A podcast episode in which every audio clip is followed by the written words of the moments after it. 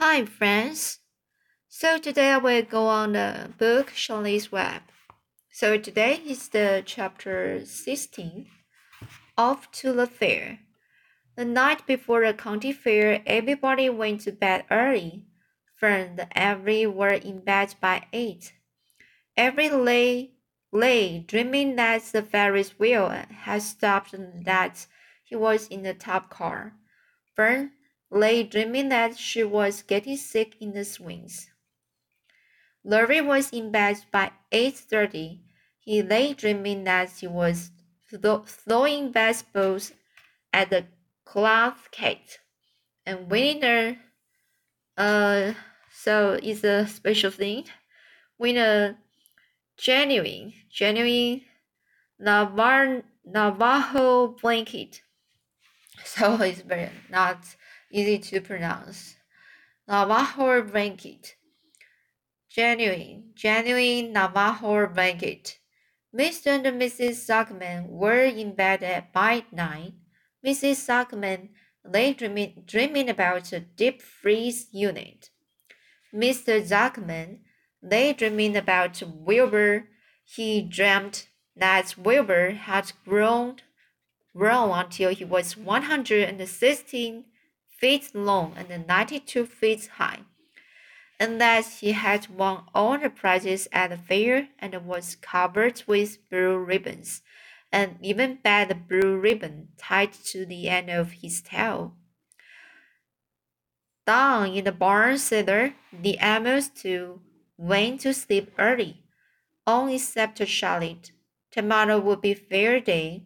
Every creature planned to get up early to see Wilbur off on his way, great adventure. When morning came, everybody got up at daylight. The day was hot. Up the road at the Arable's house, Fern lugged a, pail, a pail of hot water to her room and took a sponge bath. Then she put on her prettiest dress because she knew she would see boys at, at the fair. Mrs. Arable scrumped the back of Avery neck and wet his hair and parted it and brushed it down hard till it stuck to the top of his head. Oh, but about six hairs that stood straight up. Avery put on clean underwear, clean blue jeans, and a clean shirt. Mr. Arable dressed, ate breakfast, and then went out, went out and polished his truck. He had offered to drive everybody to the fair, including Wilbur. Bright and early, Larry put clean straw in Wilbur's crate and lifted it into the pig pen. The crate was green. In gold letters, it said Zuckerman's famous pig. Charlotte had her whip looking fine for the occasion. Wilbur ate his breakfast slowly. He tried to look radiant without getting food in his ears. In the kitchen, Mrs. Zuckerman suddenly made an announcement. Homer, she said to her husband, I'm going to give that pig a buttermilk bath. A what? Said Mr. Zuckerman. A buttermilk bath. My grandmother used to bathed her pig with buttermilk when it got dirty. I just remembered. Wilbur's not dirty, said Mr. Zuckerman proudly. He's filthy behind the ears, said Mrs. Zuckerman. Every time Nervy stops him, the foot runs down around the ears. Then it dries and forms a crust. He also has a smudge, smudge on one side where he lays in the manure. He lays in clean straw, corrected Mr. Duckman. Well, he's dirty and he's going to have a bath. Mr. Duckman sat down weakly and ate a donut. His wife went to the woodshed. When she returned, she wore rubber boots and an old raincoat and she carried a bucket, a buttermilk, and a small wooden. paddle, a small wooden paddle. Edith, you are crazy, mumbled, mumbled Zuckerman. But she paid no attention to him. Together they walked to the pig pen. Mrs. Zuckerman wasted no time. She climbed in with Wilbur and went to work. Dipping her paddle in the mother milk, she rubbed him all over. The geese gathered around to see the fun, and so did the sheep and the lambs. Even Templeton poked his head out cautiously to watch Wilbur get to get a buttermilk bath. Charlie got so interested she lowered herself on a drag line so she could see better. Wilbur stood still and closed his eyes. He could feel the buttermilk trickling down his sides. He opened his mouth and saw buttermilk raining. It was delicious. He felt radiant and happy. When Mrs. Zuckerman got through and rubbed him dry, he was the he was the cleanest, prettiest pig you ever saw. He was pure white, pink around the ears and the snout, and smooth as milk, silk, smooth as silk. The Zuckermans went up to change into their best clothes. Larry went to shave and put on his plaid shirt and his purple necky. The animals were left to themselves in the barn. The seven goslings paraded round and round their mother. Please, please, please, take us to the fair, begged the gosling. Then all seven began teasing to go. Please, please, please, please, please, please. The matter cried a racket. Children, snapped the goose, we are staying quietly, quietly, quietly at home. Only Wilbur, Wilbur is going to the fair. Just then Charlotte interrupted. I shall go too, she said softly. I have decided to go with Wilbur. He may need me. We can't tell what may happen at the fairgrounds. Somebody's got to go along who knows how to ride, and I think Templeton better come too. I might need somebody to run errands and do general work. I'm saying, I'm staying right here, grumbled the rat. I haven't studied interest in fairs. That's because you've never been to one, remarked the old sheep. A fair is a rat's parade, per, paradise. A fair is a rat's paradise. Everybody spills food at a fair. A rat can creep out late at night and have a feast. In the house barn, you will find oats, uh, find oats, Uh, so O-A-T, oats, that the trotters and the passers have spilled.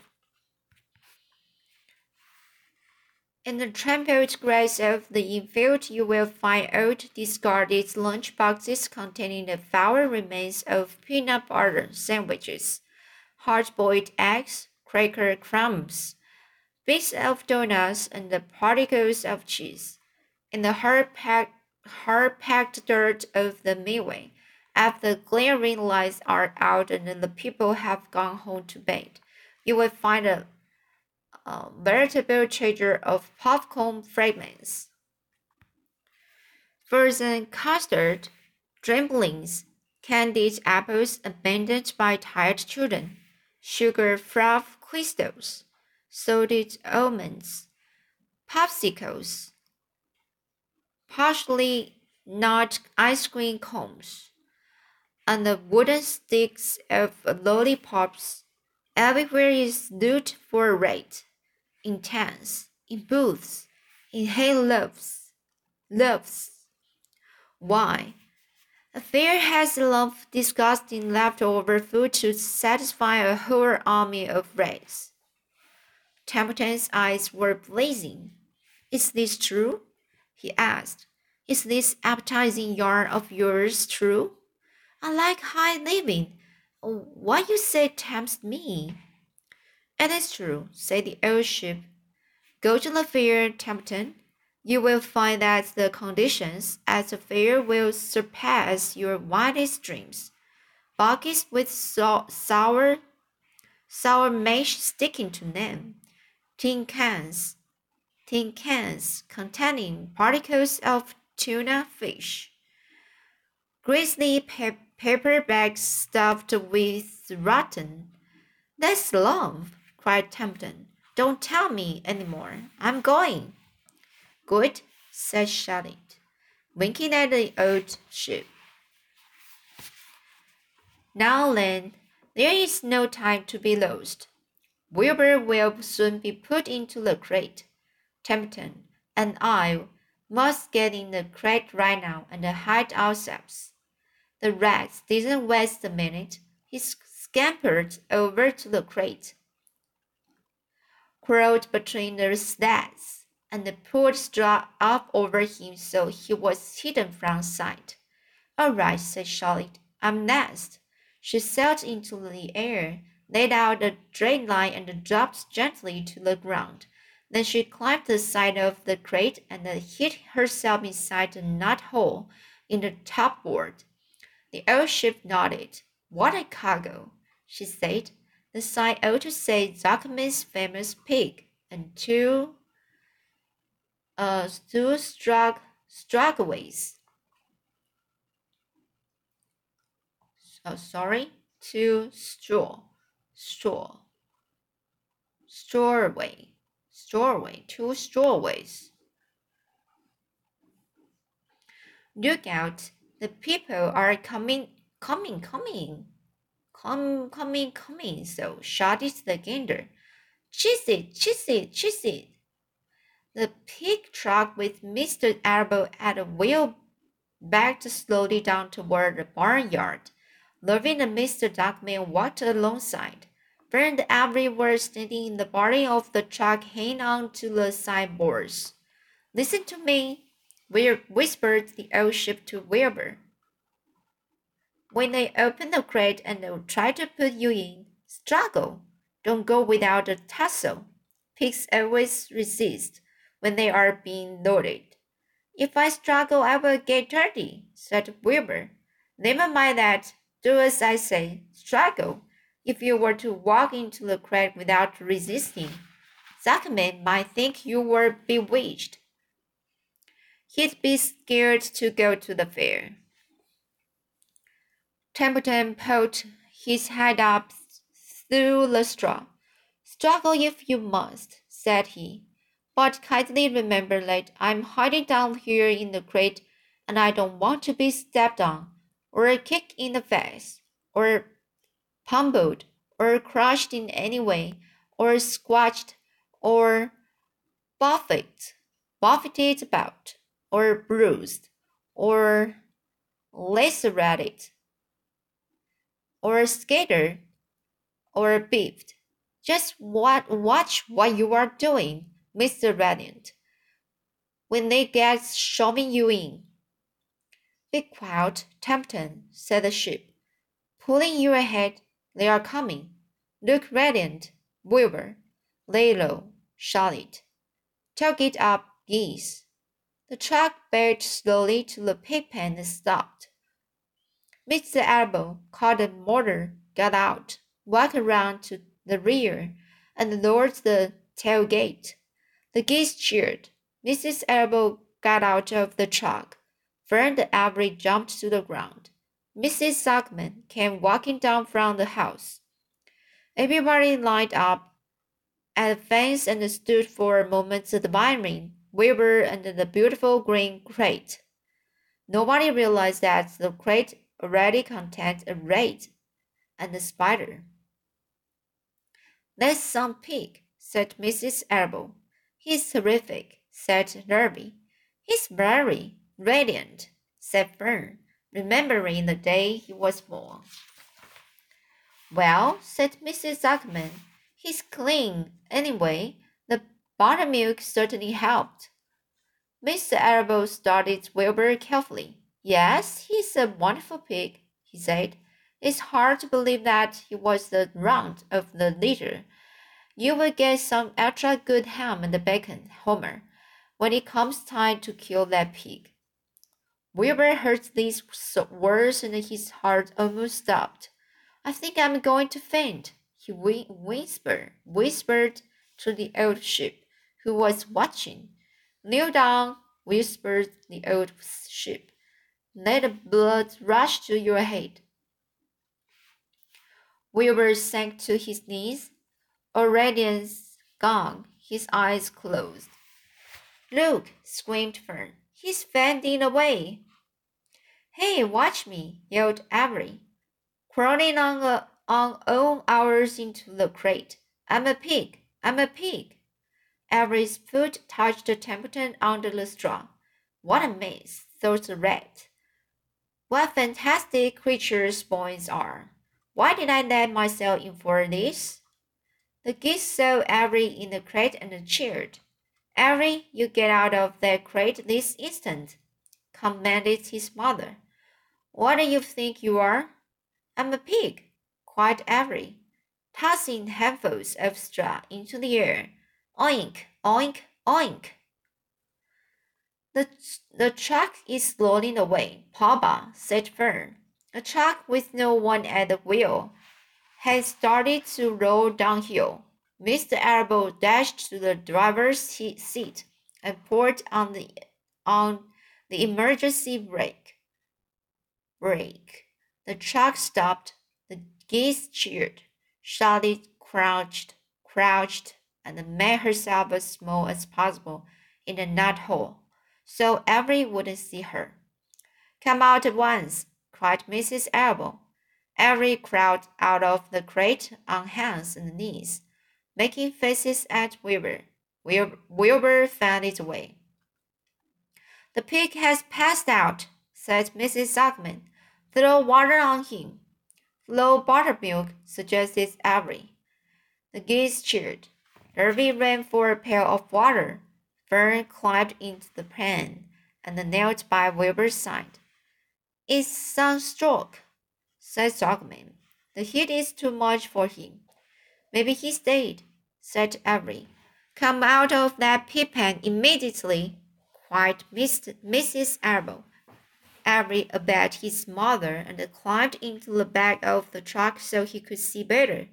Lovey returned with cold water and dashed it on Wilbur. Throw some on me, cried Avery. I'm hard to. Oh, keep quiet, Hard Fern. Keep quiet. Her eyes were brimming with tears. Wilbur, feeling the cold water, came to. He looked slowly to his feet, while the geese cheered. He's up, said Mr. Arable. I guess there's nothing wrong with him.